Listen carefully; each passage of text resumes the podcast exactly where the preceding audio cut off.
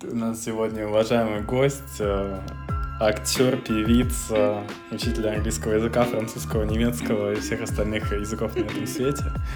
Блогерша, ютуберша, тиктокерша, просто человек, э, jack of all trades. Ладно, uh, let's get a little more serious. А еще мне нужно slow down, потому что...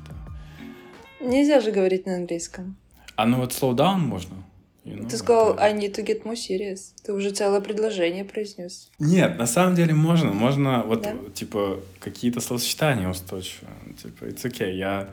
Вот it's okay, но оно будет врываться, понимаешь? Ну, Какой-то минимум. Anyway, right, anyway. Без anyway просто не выжить. Да, абсолютно. А материться можно? Если бы говорили про секс, то можно было бы, потому что я бы пометил подкаст как explicit. А, но сейчас нельзя. Ну, можно чуть-чуть, если вылетит, но мне потом придется запикать. Вот. Mm, окей. Okay. Это важно. В общем, великий гость. Маша, спасибо, что нашла время. А, давай чуть-чуть с тобой познакомимся. А, ну, я у тебя, тебя уже определил как а, великую талантливую женщину, но а, расскажи, пожалуйста, чуть-чуть сама про себя. То, что хочешь, то, что желаешь нужным. Tell me, tell us, пожалуйста, Маша. Последний месяц я не Маша, а Мари. Я обрела новую личность. И мне нравится, что меня начинают так называть люди на самом деле. А, по крайней мере, клиенты, кто меня находит в Инстаграме, и новые знакомые. И эта личность более смелая, более уверенная в себе, чем Маша когда-либо была. Я максимально усердно работаю над тем, чтобы у меня развивался блог. Я работаю над тем, чтобы повышать свой доход, чтобы повышать свою медийность. И в том числе работаю очень сильно своим образом жизни. Да, я преподаватель английского все еще, но это не определяет меня как человека. Во мне очень много других талантов и способностей, и я стараюсь сейчас максимально это раскрывать чудесно. Мне очень нравится то, что ты не позволяешь одной вещи определять э, твою личность. Я вообще чувствую, как у тебя стала речь. Я думаю, я думаю, подозреваю из-за твоих э, продажных созвонов, э, продажной деятельности. Продажная звучит странно. Прода... Я продажная женщина. А, как это называется? Э, да, занятие продажами. Продажами. Вот такая бизнесвумен а, ты, я хочу сказать, я хочу сказать, сейчас э, будет небольшой... А, у меня столько много эмоций, и вообще, что-то как-то давно я тебе это не говорил, но это все искренне. Очень волшебно видеть, как ты меняешься. Ну, растешь, это понятно, и не хочется делать акцент на то, что э, рост, на каких-то показателях и так далее. Но просто то, что ты меняешься в лучшую, более complete human сторону и развиваешься вот как раз-таки многосторонне, не, не в одном направлении. А это просто волшебно, это просто чудесно, потому что когда это твой друг, ты хочешь, наверное, окружать себя людьми, которые вот становятся лучшими людьми вместе, с, вместе с тобой желательно. А, я тоже стараюсь этим заниматься. Ну, в общем, ты большой молодец, Маша. Мне, мне хочется сматериться, но мне очень приятно. И, а мне кажется, мне кажется, я смогу а, отсюда прям подвести монолог к нашей теме сегодняшней, потому что развитие, становление лучшей версии себя очень часто связано с таким концептом, как тревожность. А, да, оно самое. Маша еще thumbs up сделала, а, она сразу меня поняла. И вот жизнь без тревожности, возможно ли она? Мы это постараемся сегодня выяснить. У меня миллиарды инсайтов на эту тему. И у Маши, я думаю, тоже. И вообще куча опыта, а, как и у многих людей. А я думаю, я хочу такой краткий экскурс в свое прошлое сделать в том плане, что а, мне кажется, до того, как мы приобретаем какую-то осознанность, какой-то уровень осознанности в голове, да, лет там до 10, например, mm-hmm. в моем случае, по крайней мере, мы особо не тревожимся. То есть она какая-то такая естественная. Тебя там а, обидели, ударили, ты вот потревожился, тебе некомфортно, или тебя напугали, ты потревожился. Мне кажется, эти связи довольно-таки логичны, если у тебя там не какая-то страшная, плохая семья или окружение. Вот. А потом начинается middle school, high school, и вот тут, мне кажется, тревожность начала у меня прямо пропорционально увеличиваться и, и дошла до какого-то достаточно константного уровня. Достигла своего пика. А вот пика она достигла, мне кажется, э, с началом универа. И тогда была просто наивысшей в режиме 24 на 7. И вот это продолжалось очень-очень долго. А потом это еще больше усилилось переездом в другую страну, отношениями долгосрочными. В общем, это достигло, тогда это достигло пика. И это было просто ужасно. И хочу, опять же, заканчивая свой краткий экскурс, сказать, что на данный момент я очень-очень сильно сбавил обороты этой тревожности и научился, я бы уже, я бы сказал, уже жить по-другому и стремлюсь к абсолютной, полнейшей минимизации этой тревожности и искоренению этой тревожности. Такой вот экскурс, Маш. Может быть, ты хочешь экскурс тоже какой-то дать в свою жизнь или просто мысль выразить какую-то в ответ на это все? Да, да, кстати, я не задумывалась, когда это все начинается и когда это все началось у меня, поэтому будет очень интересно сказать. Потому что когда я себя обнаружила в этих состояниях, я уже просто дальше двигалась и двигалась и не анализировала, откуда истоки. И вот сейчас ты говорил про школьные времена, про университетские времена. Я была в тяжелых ситуациях уже начиная с э, средней школы, то есть с 8-9 класса, когда мне поставили цель стать отличницей, у меня уже жизнь как бы сахаром не была. Плюс я до этого занималась э, в музыкалке в художке, у меня всегда была очень большая занятость по жизни. Но я не помню, чтобы я испытывала тревогу или квалифицировала это как тревогу. То есть, скорее всего, я переживала из-за оценок, я могла там переживать, что у меня какие-то конфликты с одноклассниками, что у меня конфликты в семье, но это не точно не ощущалось как тревога. Впервые, вот мне кажется, я могу отследить такую точку, когда у меня был очень-очень-очень высокий подъем, и он был похож на паническую атаку. Это все уже произошло в магистратуре. Это все было в 2021 году примерно так. И было связано с отношениями. Вот отношения все-таки меня выбили. Даже школа и универ меня не выбили, я прожила их спокойно. А вот отношения потом, да, меня довели до таких состояний, когда ты не можешь контролировать э, свои эмоции, у тебя ну, вот какая-то истерическая идет ситуация. И вот э, после той панической атаки у меня уже тревожность стала такая приходящая, уходящая, практически ежедневная. Я в шоке, я только сейчас это так э, поняла. Вот для чего будут писать подкасты. Да. Да, вау. То есть ты бы назвала это своим пиком? Потом были еще пики, к сожалению. Но вот это тот момент, который как слом, что вот до этого более-менее жизнь была сама своя, да, вот с того момента, с 20, с 20 года, с 20 года э, я периодически стала понимать, что я в тревожности нахожусь. И я близка к паничке. Где-то она все время рядом. Паническая атака. Интересный концепт. Вот, мне кажется, это какая-то кульми... ну, тревога, она вот либо, я считаю, бывает константная или какая-то такая ноющая, как боль, да, а, вокруг тебя, где-то присутствующая. А вот паническая атака, она связана с тревогой, как думаешь? Или это какой-то отдельный концепт? Слушай, возможно, психологи и люди, которые этим реально занимаются, скажут по-другому, но именно в моем представлении это высшая точка развития тревожности. И опять же, это про разное. То есть, э, если у тебя возникает э, состояние крайней вот, неудовлетворенности, крайнего э, ужаса и что, что ты ощущаешь паническую атаку, что ты вообще не владеешь своим телом, тебе кажется, что ты просто умираешь, что жизнь настолько обесценена и происходит какая-то жесть, И это похоже на тревожку, но это вот высшая степень ее проявления. Тревожка же для меня проявляется очень странно, спонтанно, иногда я ее не узнаю. Я вот живу, живу, живу, в какой-то момент происходит, можно сказать, да, тревожная атака. Есть такое понятие anxiety attack? Вроде бы есть. Есть, по-моему, да, да. Да, что оно на тебя нападает.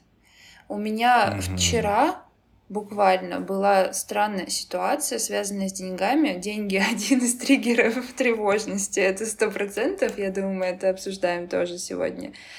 А, что мне не приходил платеж, и в течение вечера мне приходилось напоминать несколько раз человеку, чтобы мне перевели. И почему-то после третьего сообщения я была в, в ужасе, что я перегнула палку и вообще не надо было писать. И я несколько часов ненавидела себя за просто сообщение. Почему? Непонятно. И я не узнала, я в тот момент не понимала, что это опять вот нападает тревожка, потом это проходит, и я такая, а, можно было себя не ненавидеть, можно было просто успокоиться. Это очень грустно. А, да, отзывается очень. Anxiety так действительно очень реалистичный концепт. Я почему-то даже забыл про него до того, как ты его назвала. Его часто очень упоминают в разговорах, особенно в вестерн культуре и разговорах ментального здоровья, да. Но вот, как ты сказала, действительно это тебя атакует, ты оказываешься в этом состоянии довольно внезапно, и мне кажется, это очень близко, может, к, э, даже к панической атаке, но все же ощущается как-то по-другому, потому что anxiety attacks я точно испытывал, а вот panic attacks я не уверен. Потому что многие действительно описывают это как ощущение того, что ты умираешь. Такое благо, кажется, я не испытывал, не припомню. А вот так, чтобы мне было безумно плохо, страшно, и меня парализовало, вот это я бы приписывал к опыту anxiety атаки. Ты вот еще упомянула два таких больших триггера в нашей жизни всей этой тревожности. Это отношения и деньги. Расскажи, пожалуйста, как вот это в твоей жизни, как эти триггеры работают? Да, я думаю, что мы в процессе э, выявим список основных триггеров, но вот первое, что приходит в голову, это отношения и деньги. А, при том, что я думаю, что это не у всех на самом деле, что есть люди, которые сразу адекватно себя ведут в отношениях. Есть такое предположение, что эти люди существуют. В отношениях почему может возникать тревожность? Потому что тебе кажется, что ты не соответствуешь, что от тебя ждут чего-то одно, а ты это не делаешь или не можешь сделать, или на зло не делаешь. Разное бывает, но ты не можешь, вот просто ты не попадаешь в тот концепт, ты не попадаешь в то состояние, которое якобы нужно. И у меня уже сейчас большой перерыв от отношений, у меня два года практически ничего не было, были только легкие хукапы. Хотя и они тоже были нелегкие. А, в серьезных отношениях э, у меня тревожность проявлялась много и проявлялась как будучи рядом с партнером, так и расставаясь. То есть вот расставаясь, например, это особый вид страданий, когда вы друг друга провожаете, когда вам нужно разъехаться, когда вам нужно побыть на расстоянии. И тут э, тревога может принимать другую форму, форму того, что ты вообще не выживешь без этого человека, просто как, как мы можем разъехаться? Я этот шаг не сделаю, я в поезд не зайду, я в самолет не сяду. И у меня были тоже истерики. Я вела дневник, там, типа, один день без вот этого человека, два дня без вот этого человека. Здесь смешивается как бы разное токсичное поведение, но тревожность в том числе здесь присутствует, мне кажется.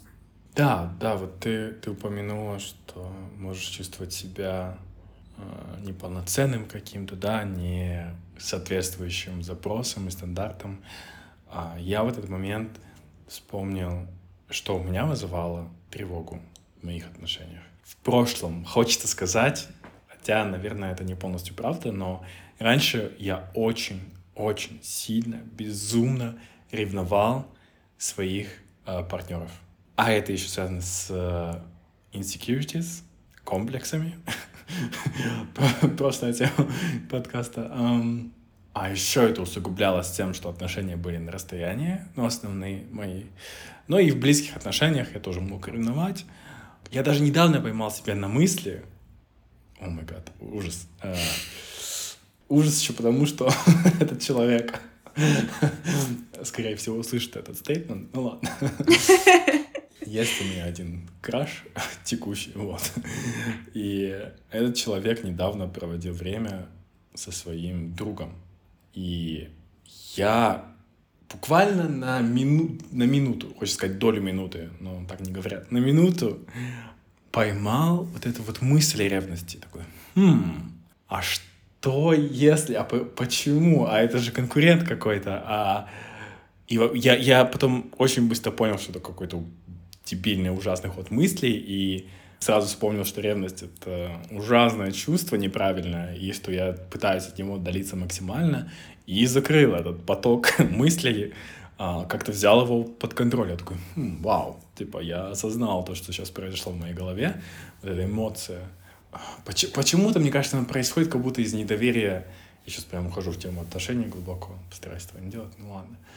Это означает то, что ты не доверяешь партнеру, не доверяешь себе, да, ты чувствуешь себя не по... что ты, наверное, хуже этого потенциального другого человека, и что тот человек интереснее, и что внезапно с ним захотят тебе изменить, или вот все эти картины рисуются, это... А, ну и это все еще тревожность же приносит э, в нашу жизнь, и вот мы из-за своей слабости, слабости чувствовать ревность, вызываем себе, у себя тревогу. А, а на, расстоянии, на расстоянии было намного проще тревожиться. Там... А, ну, расстояние — это челлендж, конечно. Но, тем не менее, я считаю, здоровому человеку и в отношениях на расстоянии не нужно не ревновать, не тревожиться. То есть, наверное, если постараюсь подвести какой-то итог своей, своего монолога очередного, что в данном случае тревожность была вызвана своей собственной слабостью слабостью ревновать. А если бы в этой ситуации я был сильным, уверенным в себе человеком, то и тревожность бы не вызвал. Вот такой вот. Но это в контексте отношений я сейчас рассуждаю пока что. А вот, вот я начала думать в контексте вообще всего, почему появляется тревожность. Она ведь всегда появляется из неуверенности.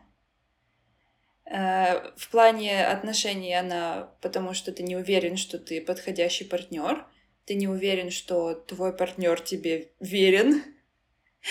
Э, в деньгах, в карьере тревожность появляется, потому что ты не уверен, что ты сделаешь следующий шаг, ты не уверен, что ты получишь следующую работу, ты не уверен, что на этой работе ты выживешь, ты не уверен, что ты хороший коллега, ты не уверен, что ты хороший Э, работник. И самое стрёмное то, что это все рационально. Да, действительно, твой партнер в какой-то момент может быть неверен, ты в какой-то момент можешь быть неподходящим и плохим работником. Но одно дело это все думать, а другое дело это иррационально проживать как ужас.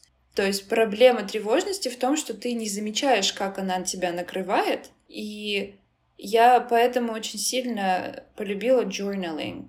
Я очень часто теперь делаю заметки, либо делаю от руки, либо пишу в телефоне. И это мне помогает отследить моменты, когда я себя ненавижу.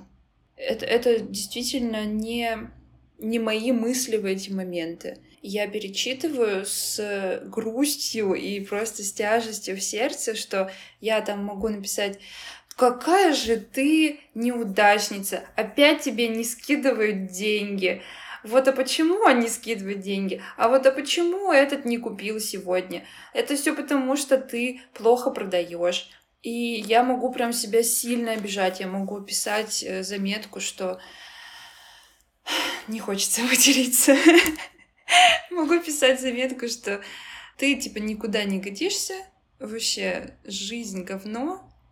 Я пишу иногда очень ультимативные вещи, а потом в свободном состоянии, в спокойном состоянии я бы никогда себе такое не сказала. Я бы никогда не сказала, что я неудачница. Я, я всегда говорю, что я такая молодец, что я прохожу через трудности. То есть создается этот очень странный контраст между тобой-тобой и тревожной тобой. И я это буквально заметила вот пару недель назад. Понимаешь, да, меня? А, мне хочется согласиться с тем, что тревожный, тревожные я и тревожные Звучит, как будто у меня pronounced they them. я имею в виду, мы все, я, наши, наши, все наши я, вот эти вот тревожные я, они, да, как будто бы действительно другие люди, мыслят по-другому, функционируют по-другому, из соображений страха, из соображений опасности, из соображений там ненависти к себе в том числе, да, это действительно какое-то состояние аффекта, да, ты не мыслишь рационально. В этом же был твой стейтмент сейчас. Э, я правильно Абсолютно, абсолютно. Действительно, состояние эффекта. Я узнала, про, кстати, про состояние эффекта. Сейчас будет небольшая помарка. В детстве, когда смотрела все бесконечные передачи про маньяков и суды, и я помню вот эту фразу, когда говорят, что э, преступление было совершено в состоянии эффекта. И типа за это меньше срок, на самом деле. Да? То есть человек. Какая сейчас связь идет. Так, так, так. Что человек э, был не в себе, вот так это называется, что он был в ужасе, в страхе, в каком-то таком состоянии, что вот он там смог убить человека или он смог э, кого-то ранить. И если доказано, что человек в состоянии эффекта, то к нему более снисходительное отношение. И мне кажется, тревожка дает вот тоже это состояние эффекта, когда ты четко видишь, как ты себя вел буквально несколько часов назад и думаешь, это был я, ну почему это был я? Я бы никогда такого не сделал. Чем было продиктовано такое поведение? Чем были продиктованы такие фразы? Мне кажется, вот насколько это влияет на других людей, потому что я большую часть своей жизни провожу одна, у меня такой solitary life.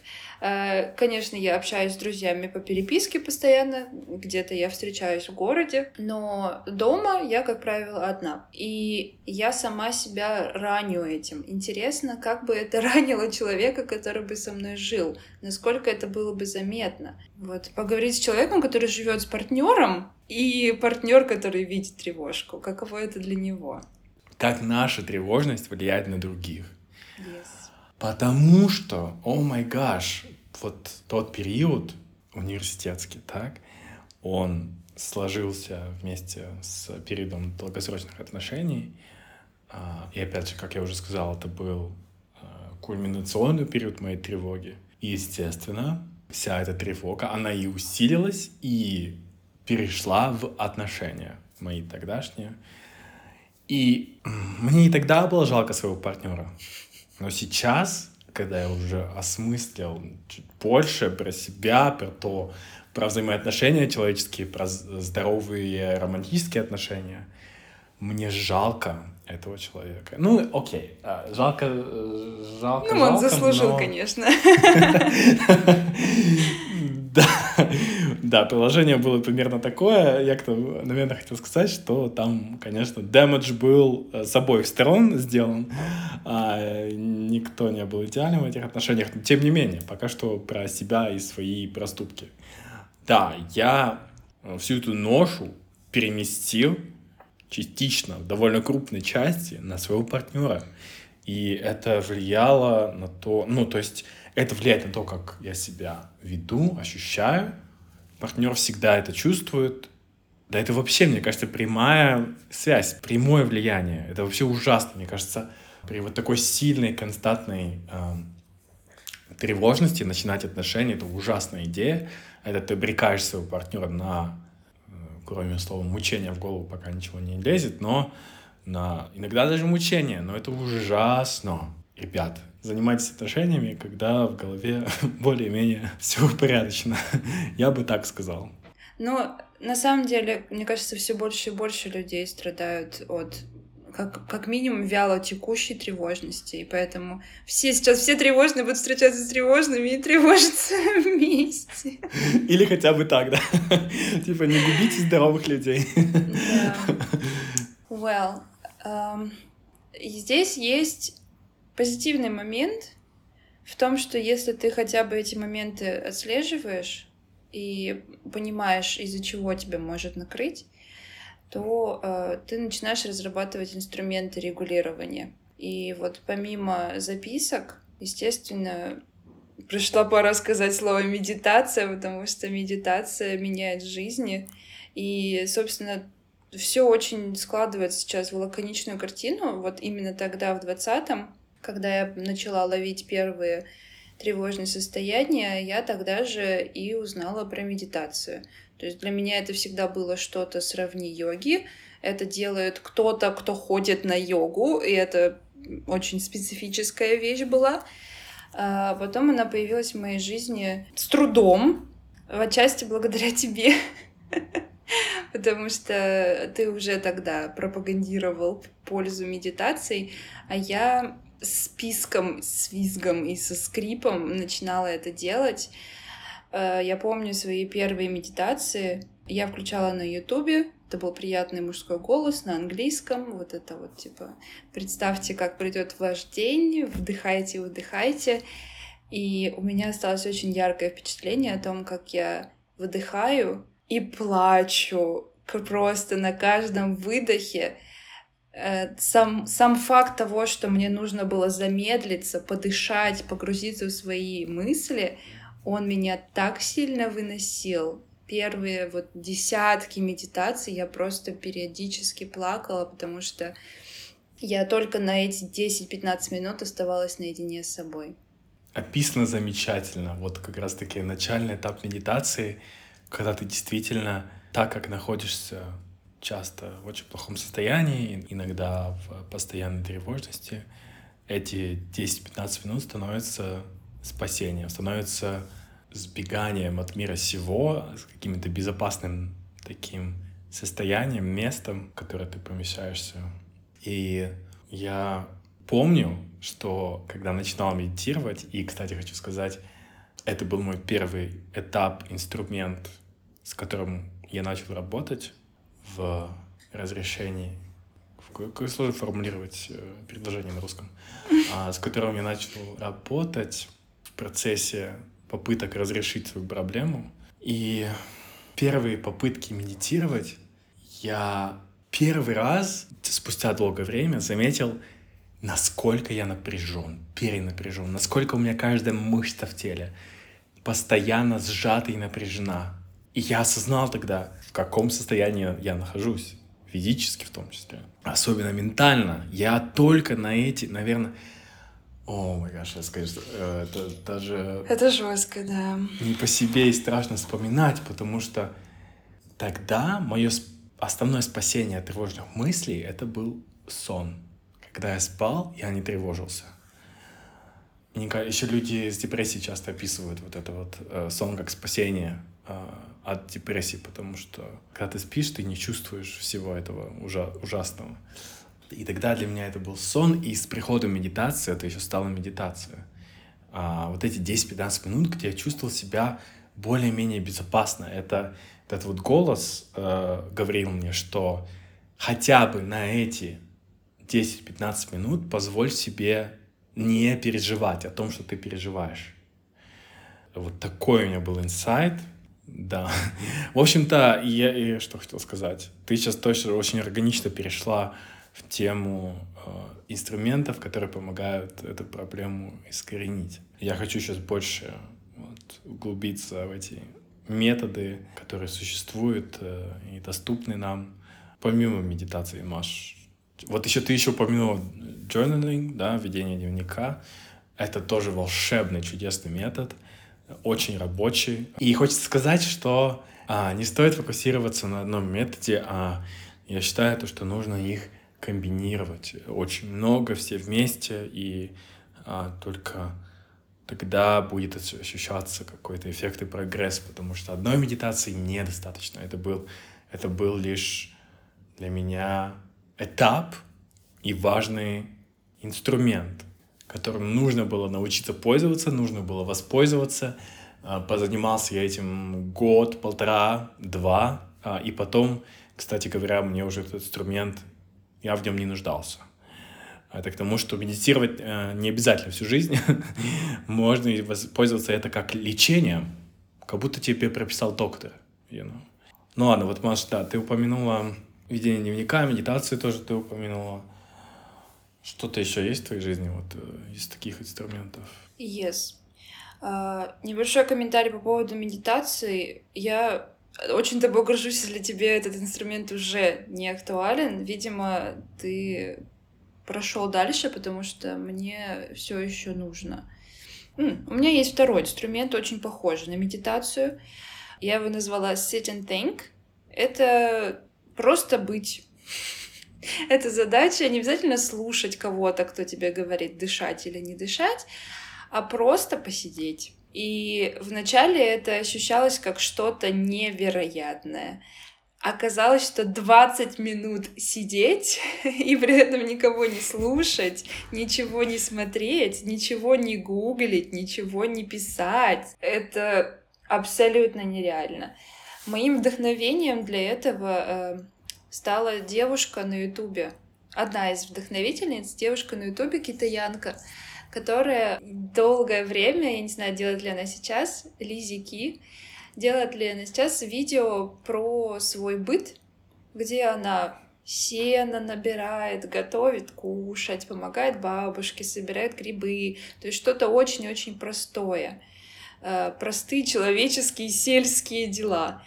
И каждый раз, когда я смотрела, меня это очень сильно успокаивало. Я думала, почему я так не живу? Я ведь тоже могу пойти собирать ягоды, сидеть спокойно, перебирать ягоды. Это же очень медитативно. Но нет, мы себя загоняем в такие гонки, что нельзя остановиться.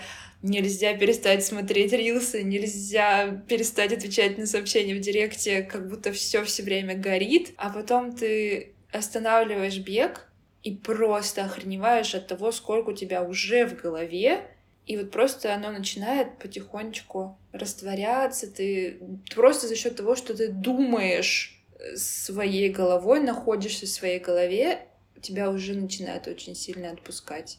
И оказывается, директ может подождать. И оказывается, рилсы не обязательно смотреть весь вечер. Это так тупо, это так очевидно, но это так сложно было. В нашем мире это абсолютно не очевидно. И вот как раз-таки это какой-то alien activity. Сидеть и ничего не делать, это же сложно осмыслить. И тут сразу хочется вспомнить hustle culture и то, что э, всю жизнь тебе все говорят насчет того, что нужно постоянно становиться лучше, постоянно работать, постоянно что-то делать, а не упускать время. И как будто бы если ты сидишь, дышишь, наслаждаешься моментом, я не знаю, замедляешься, и потом мы думаем, что мы же время теряем, мы могли бы делать первое, пятое, десятое. Как это позволить себе посидеть на стуле, посмотреть в стенку? Unbelievable.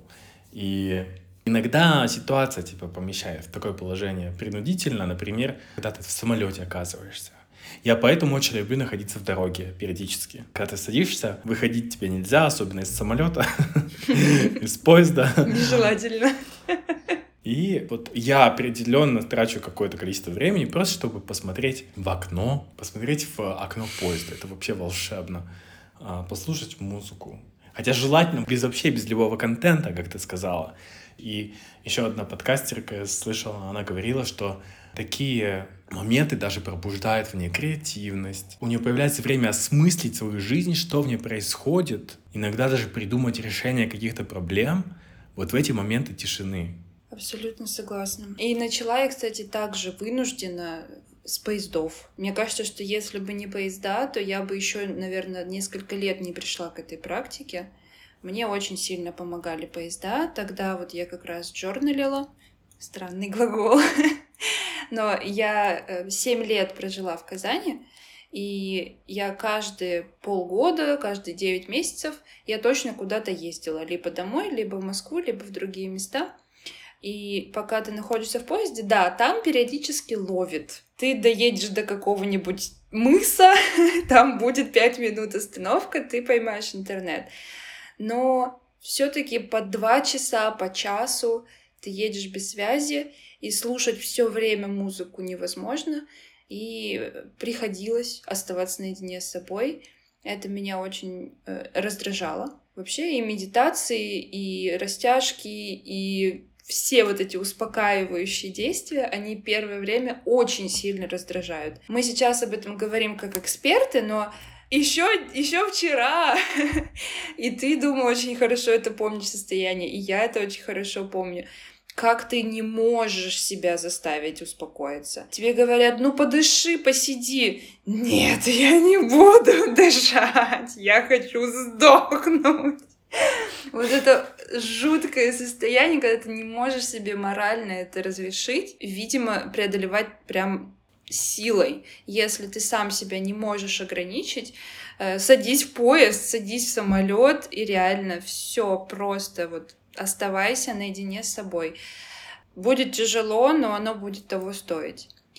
Меня это привело сейчас к тому, что я уже физически не могу себя перегрузить. Я могу посмотреть и рилсы, и шорты, и сериалы, и так далее, но если я в какой-то момент чувствую, что оп, мне хватит, я реально беру и отключаю. Я дальше не смогу. Все, у меня уже пошел вот этот процесс. Мой организм, мой мозг понимает, когда надо остановиться. Я безумно этому рада.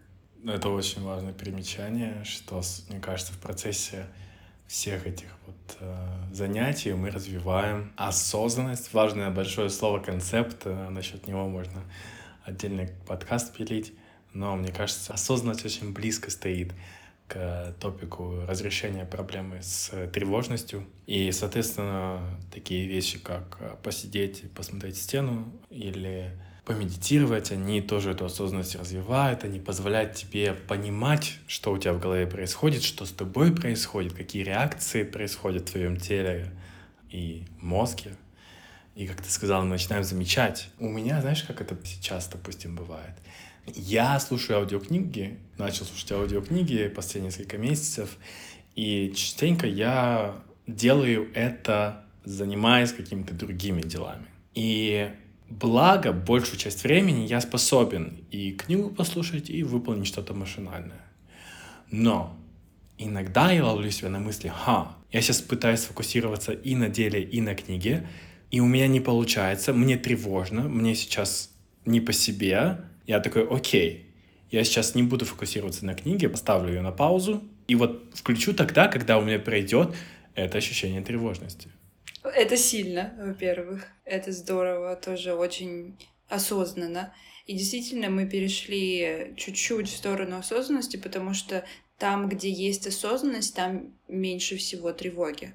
Ты понимаешь, что ты за человек, ты понимаешь, что ты делаешь в этой жизни, ты понимаешь, что ты делаешь в моменте, что другие люди делают, не додумываешь за других людей. Что есть, то есть. И это очень будет мешать тревожности развиваться.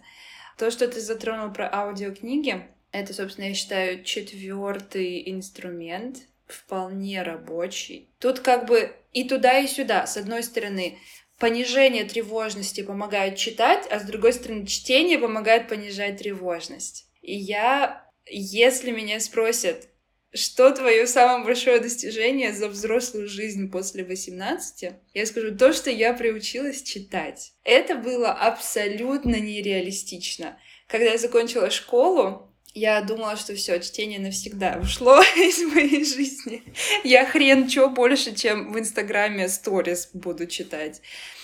В университете я, так как училась на лингвистике, а лингвистику я искренне люблю, и у меня еще окружение такое было интеллектуальное, тоже там все шарят за языки, шарят за э, культуры, э, шарят за языкознание. Учителя очень вдохновляющие. И когда надо было что-то почитать, почитать материал к лекции, почитать э, материал к домашке, буквально нас заставляли читать книги на английском постоянно, их перерабатывать, было очень тяжело концентрироваться. Я понимала, что даже если мне интересно, я, дай бог, прочитаю пять страниц, и постоянно-постоянное отвлечение. И на протяжении вот всего универа я страдала от того, что я не могу читать. Мне было интересно почитать.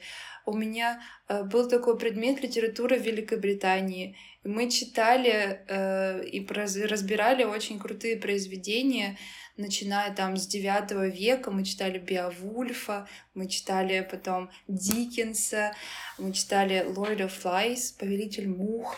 То есть э, атмосфера располагала к тому, что вот, приходи, будем обсуждать книгу. А я не могла прочитать, я читала только короткие содержания. И я чувствовала себя очень э, унижена на этих уроках. Понимала, что даже если мне очень нравится книга, ну не могу я ее прочитать. Ситуация начала по чуть-чуть, по чуть-чуть сдвигаться вот уже к концу магистратуры. Я начала с реальных бук, с бук, реальных бук я начала с бумажных книжек. Мне, э, мне одногруппница подарила книжку «Франкенштейн». И это была, по-моему, первая книга, которую я прочитала просто по собственной воле. Сидела дома и читала.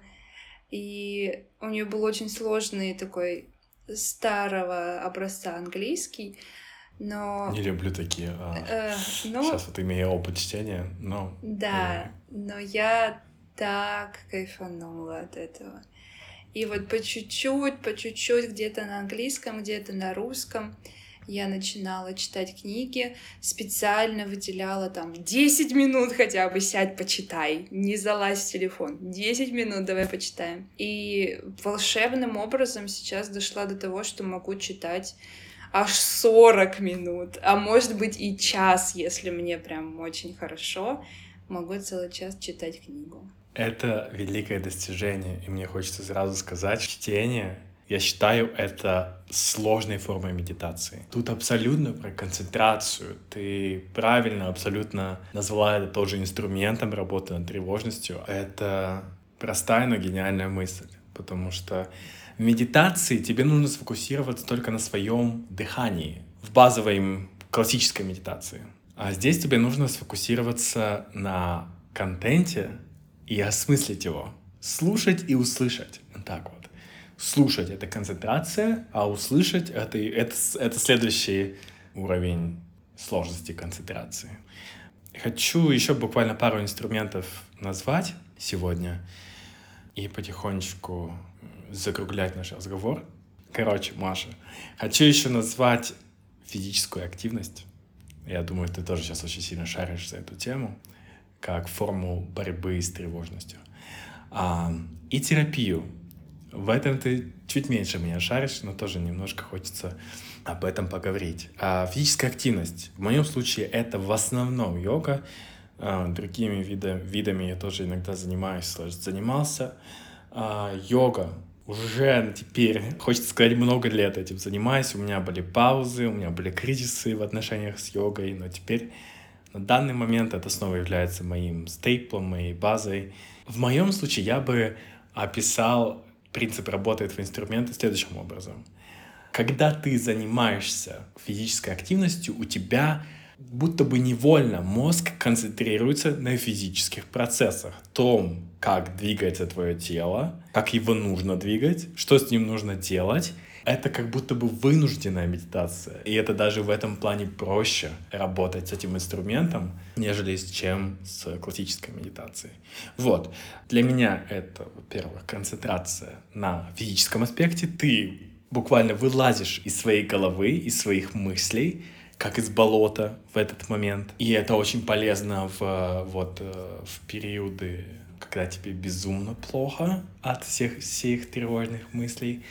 Хотя это тяжело, тут самое тяжелое начать этот процесс, запустить его, позволить себе заняться чем-то, кроме своих тревожных мыслей. И второе, э, химический boost определенных компонентов в твоей голове, который будто бы позволяет тебе чуть лучше бороться с тревожностью, например, в течение дня, в течение недели, да, в зависимости от того, как часто ты эту физическую активность выполняешь. Вот. Что скажешь? Скажу, что у нас с тобой один мозг на двоих просто. Ты абсолютно читаешь мои мысли и чувствуешь меня. Э, не знаю, уместно ли цитировать мемы, но я очень люблю цитировать мемы. Мы, мы так чувствуем друг друга. Я ее инь, она моя янь. Это я могу пустить волну, и она ее подхватит. Это, это мы с тобой. А, абсолютно. Я тоже хотела назвать два фактора. Про физическую активность э, у меня такое же сложилось впечатление, что просто у тебя нет выбора. Когда ты начинаешь танцевать или когда ты начинаешь тренить, хочешь ты не хочешь, все силы концентрируются на другом. И это вот как мы говорили, что есть состояние эффекта, когда ты в тревожности, а есть состояние эффекта, когда ты, эх, ладно, пусть оно останется за спиной, а я пойду по треню. И ты вот на час тренировки, на полтора часа тренировки, ты как будто входишь в шар, где тревожности не существует, существует только то, что жопу больно, то, что ногу тяжело поднять, то, что руку надо куда-то там засунуть ты можешь потом из этого пузыря выйти и опять окунуться в тревожность. Сто процентов. У меня такое было. Было даже то, что я там увижу сообщение во время тренировки, и меня переключит. Но если постараться, если сконцентрироваться на тренировке, хотя бы полтора часа реально ты будешь жить как человек. И больше вероятность, что ты выйдешь после тренировки еще пока усталость, пока там вот прилив энергии, пока я сама себе противоречу. Усталость и прилив энергии. Но в этом и смысл. Э, после тренировки всегда действительно идет двоякое ощущение. Ты собой очень гордишься, а при этом ты устал. Это суть всего. И получается, что да, это очень классный эскейп. Тут даже не нужно особо вот садиться и концентрироваться. Надо встать и начать. И оно само сработает. Твое тело тебя поддержит. Главное сделать вот один маленький шаг, но такой сложный. И разрешить себе не тревожиться, разрешить себе выйти из своего состояния в другое состояние. Потом можешь вернуться и тревожиться дальше, если сильно хочешь. Так говорят просто как сказать, мастера медитации. Я очень часто слышал от людей, которые записывали guided meditations. Это когда голосом объясняют тебе, что делать со своим сознанием, со своим дыханием. И они очень часто говорили о том, что если ты хочешь, как только закончится медитация, возвращайся к своим мыслям. Эта мысль даже может успокоить тревожного человека, что он может вот эту вот иллюзию контроля себе вернуть потом. И, конечно, такая мысль, что рано или поздно тебе не захочется возвращаться, но позволяй себе это делать, пока тебе это нужно делать. Ну ладно, эм, Физической активностью, мне кажется, если сложно преодолеть барьер начинания процесса, то здесь полезно приходить в какое-то место, вот типа школы танцев, куда ты пришел, зашел в зал, и выходить уже как бы уже поздно. Вот. И так тоже проще начать процесс. И у меня буквально недавно был такой случай, что я пока ехал на, на занятия по танцам, мне написали сообщение такое довольно тяжелое для переваривания. И я еще начал на него отвечать, и потом ждал реакции. И в этот момент уже началось занятие по танцам. И она настолько меня загрузила, что примерно пол занятия я был отстраненным. Ну, не мог э, повторять вот эти вот э, алгоритмы, э, не мог сосредоточиться. Но так как занятие продолжается, ты продолжаешь пытаться. И рано или поздно, даже на вторую половину занятия хотя бы, у меня это получилось. И это уже результат. И интересно, сколько из этого мы осознали в периоде там, последних пяти лет своей жизни. Подумай, какая пропасть стоит между двумя этими поинтами. А, Абсолютно. И терапия. Последний, я думаю, на сегодня инструмент, который мы обсудим. Маша, расскажи про свой опыт с терапией. Как ты понимаешь терапию? Считаешь ли ты ее важной для разрешения проблемы с тревожностью, например? Интересный факт. Сегодня именно я осознала, что терапия так плотненько вошла в жизнь современной молодежи, потому что я смотрела там какую-то 159-ю рекламу за день, где рекламируют сервис по подбору психотерапевта, и я поняла, что А уже всем норм. Буквально года три назад никто особо об этом не говорил. И сказать своим друзьям, что я хожу к терапевту, было скорее типа, м-м, окей. А сейчас тебе все друзья скажут, иди к терапевту. И я, конечно, готова. Я опробовала разные варианты, но у меня так и нет своего терапевта, с которым бы я была в долгосрочных отношениях. Все, что у меня было, это одноразовые, двухразовые отношения с терапевтами. Думаю, что в рамках 23 года, вот до конца, я все-таки встречу. Но здесь, наверное, вот мне не хватает этого импульса, как вот встать и пойти. Мне его пока что не хватило. Я хочу, чтобы он был физический, чтобы он был в моем городе. Что я попробовала несколько раз онлайн, мне было тяжеловато. Слишком большой риск, что ты скажешь, что у тебя умерла мать, а в этот момент пропадет связь. И тебе придется сказать это еще раз. Вот, поэтому э, я очень сильно верю, что терапия помогает, если это э, осознанный человек и квалифицированный специалист, то они могут иметь прекрасные результаты. Э, мне в свое время помог один из психологов, с которым я работала в Казани, просто за счет э, она меня навела на некоторые несостыковки в моем мышлении. И тогда это было революционно. Она задавала вопросы, что «а вот это? А вот это тогда почему? А вот это тогда почему? Ну-ка смотри, а? Какая-то херня!» И я поняла, что какая-то херня. Да, поэтому некоторые вопросы у меня уже решились, а, но большинство вопросов, в том числе, почему возникает тревожность, там, в моменте с деньгами, например, это будет моя еще будущая работа в терапии. Да, Маш, вот по поводу того, что терапевт может помочь найти несостыковку, это сейчас очень актуально и жизненно в, моем случае, потому что я сейчас занимаюсь по методике психоаналитики. У них же еще разные методики есть. И вот поиском нелогичных связей и экспозинга твоей, экспозингом твоей дурацкой логики. Очень много занимается мой текущий терапевт тоже. И она действительно указывает, что э, не думаешь ли ты, что это странно просто? Вот она это озвучивает, как другой человек, э, как-то переформулирует, и я действительно вижу, damn, это действительно глупо. Зачем же я так мыслю, так, э, такую связь провожу? Да, а у меня опыт намного больше с терапией, чем у Маши в данном случае. И это только благодаря тому, что у меня мои работодатели, два из трех последних, обеспечивали бесплатное занятие с психологом онлайн. Мне тоже поначалу онлайн было как-то не по себе, и мне хотелось вживую, но я привык, потому что в, в первой компании не было другого варианта. Сейчас вроде он есть, но на самом деле мне уже буквально неудобно будет ездить куда-то специально.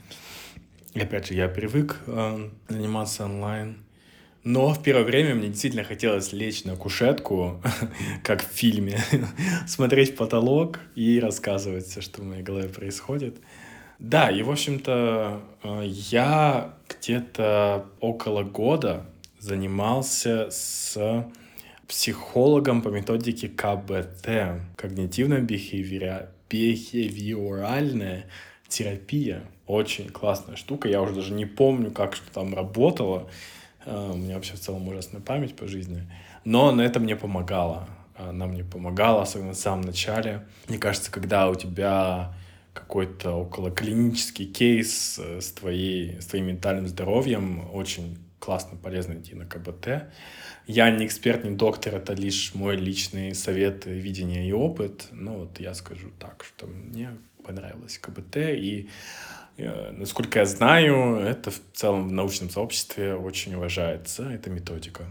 Вот, первые занятия были какие-то. Я, по-моему, даже не плакал вначале. Ну или был близок к слезам. Ну, в общем, э, тоже отдельная тема по поводу моей способности плакать. Э, но а, я помню, что вначале, конечно же, было тяжело. Ты вот разгружаешь эти самосвалы внезапно а, своего подсознания. Вот, но все было очень, это было очень-очень-очень полезно. Терапия сыграла большую роль э, в моем пути истинного, пути к истине. А, не могу переуменьшать роль терапии. Я бы даже сказал, вот мы недавно говорили с моим тату-мастером на эту тему, потому что в Армении часто отключают электричество, и у нас посередине сессии отключили электричество на 4 часа. И мы обсуждали ментальное здоровье. Потому что у него девушка, кстати, у него девушка, э, вот он мне сказал, что находится как раз-таки в этом э, константном состоянии тревожности. Я такой, damn, I know how it feels, bro. А, и я вот тоже какие-то советы ему давал из своего опыта. И сказал, что, знаешь, да, классно делать то первое, второе, третье, четвертое, что мы сегодня обсуждали.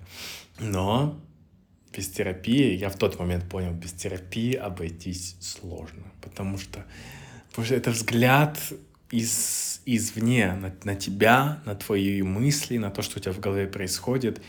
И без такой освежающей перспективы тяжело делать качественный прогресс.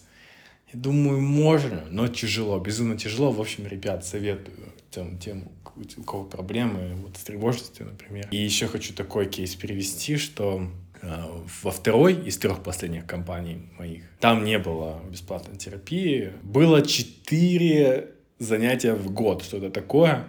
Я ими не пользовался, там было сложно записаться э, все дела. А, в итоге я уже воспользовался постфактум, когда факапнул свое ментальное здоровье снова по полной. Кстати, странный был опыт очень, странный был психолог. Ну да ладно. То есть, ну это к тому, что бывают... Бывает, что, во-первых, вы не сходитесь, бывают и, наверное, странные персоны в целом. Ну, надо, не сдавайтесь, если вы не можете моментально найти своего человека это тоже работа. Хотя, лол, кроме этого персонажа, и в первой компании, и в третьей я брал и оставался самым первым своим матчем. А, но это еще, кстати, моя проблема. Даже если я немножко сомневаюсь в этом человеке, мне тяжело его отпустить. Но это отдельный, отдельный подкаст. Вот. А, я все-таки с ними сработался, нашел общий язык, и они мне помогли. Ну вот, еще что, что я хотел сказать-то. Когда я не занимался с терапевтом во второй компании, все пошло по по, знаете, сами чему. Я думал, что справлюсь сам. Нифига. Тогда еще э, случились э, ключевые события. Просто скажу, что каждый русский человек знает, э, какие ключевые события происходили. В 22 году эти самые события произошли, и я такой, ну, я же уже полгода когда-то позанимался терапией, я вообще, я такой опытный жизнью человек, что, да, блин, справлюсь, э, смогу, типа, никто мне не нужен. И я тогда жалел денег на терапию. Сейчас я понимаю, что я бы в долгосрочной перспективе э, очень много чего э, сохранил, и денег, и нервов, всего на свете, и кусок своей карьеры бы сохранил. А, вот. Я тогда пожалел денег, и это мне очень, это меня очень наказало. В общем, да, ребят, такая вот история, что думал, что справлюсь сам, но не получилось. И мне очень интересно, как бы все обернулось. Как, как бы да кабы, но как бы все обернулось в обратном случае, если бы я пошел на терапию. И в третьей компании я уже вернулся и проработал вот эти травмы, накопившиеся за тот период, который, который я не прорабатывал, а, и проработал что-то еще. И мне даже в какой-то момент казалось, что, блин, да мне нечего обсуждать. Но это на самом деле обманчивое чувство.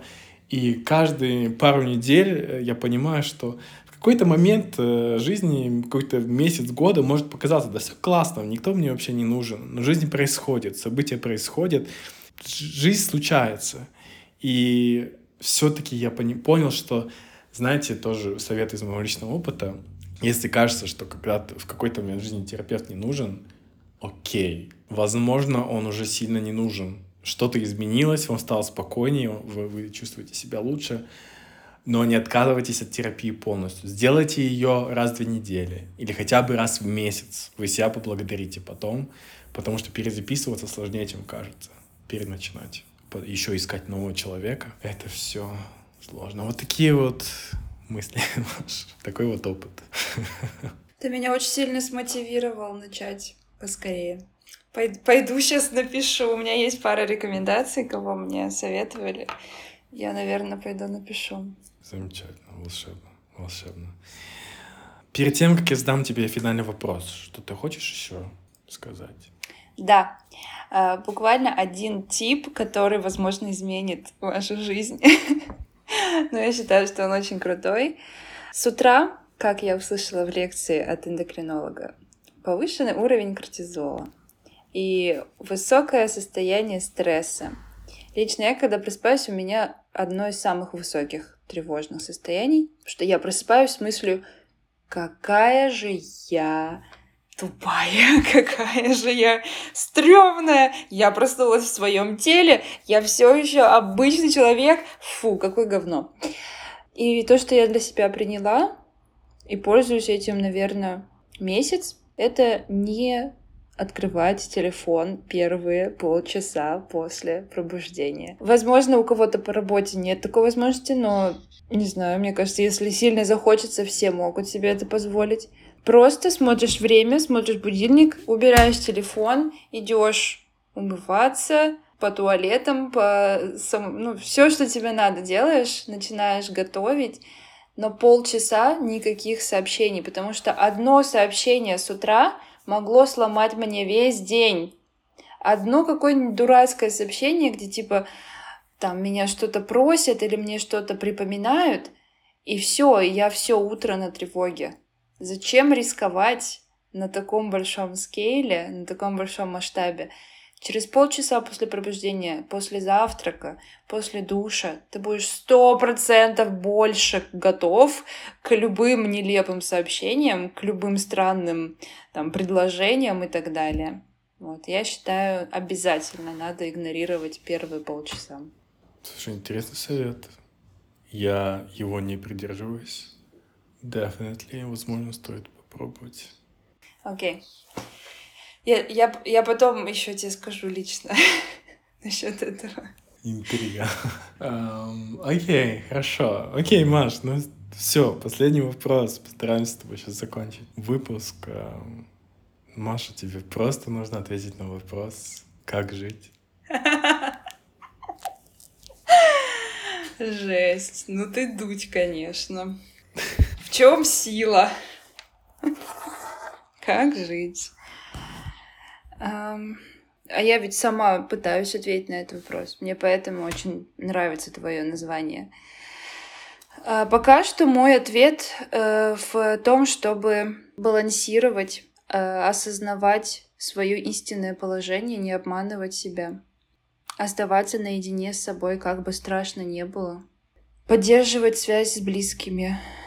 Это очень часто упускается, опять же, в погоне за благами этого мира, в погоне за информацией, в погоне за популярностью, у кого что. Но люди, которые с тобой с детства, люди, которые тебя поддерживают в моменте, каким бы ни был ты дебилом и каким бы ни был ты тревожным, это огромный пласт. Не забывайте им писать «Доброе утро», «Спокойной ночи», «Как дела?» Несколько человек которые готовы быть рядом, меняют игру на 180%. Так говорят, не знаю. На 100% меняют игру. Быть в гармонии с собой, каждый день находить способ удержать баланс, даже если ты накосячил, потерял деньги, потерял работу и посрался с кем-нибудь из своих друзей, это не значит, что ты всю жизнь теперь будешь такой. Будут дни другие. Услышь себя, пойми, почему у тебя сейчас такое состояние. Будь просто собой искренним. И день за днем находятся способы выжить. Вот так, так и так и живешь. И день за днем чуть-чуть все равно становится лучше. Очень важная перспектива для людей, кому живется тяжело. Далеко не всем живется просто а кому-то сложнее, чем, чем многим. И твой ответ, мне кажется, он немножко успокаивает и дает надежду на лучший день, что плохие периоды не вечны. Я часто себе пытаюсь напоминать, что все имеет свой конец. Когда иногда, иногда вот когда ты находишься в этом ужасном состоянии, кажется, что ты никогда из него не выйдешь. Ты забываешь то, что бывает по-другому, что, что можно чувствовать счастье, иногда ты забываешь. Но все имеет конец, ребята, друзья, слушатели. И мне очень понравилось то, что ты вспомнила про близких людей. Доверяйте им, верьте им, цените их, поддерживайте с ними связь, потому что потому что без людей в этой жизни, мне кажется, почти невозможно. И я считаю очень важно поддерживать не только себя, но и других. И иногда, знаешь, находишь силу в том, что заставил улыбнуться друга. И от этого становится лучше. От этого появляется какой-то смысл в дне. Вот. Третий раз, когда я общаюсь с человеком на своем подкасте. В жизни. в жизни. Я вспоминаю сразу, ради чего это делаю. Как же это... Какой же это чудесный волшебный процесс. А, как же мне становится хорошо во время такого разговора. Это и терапия, структурирование своих собственных мыслей, структурирование мира. Для меня этот разговор был довольно терапевтичен. И, в общем, да, еще раз тебе спасибо большое, ты была чудесна, волшебна. Я ценю твое присутствие в своей жизни. Вот так. Закончу на этом.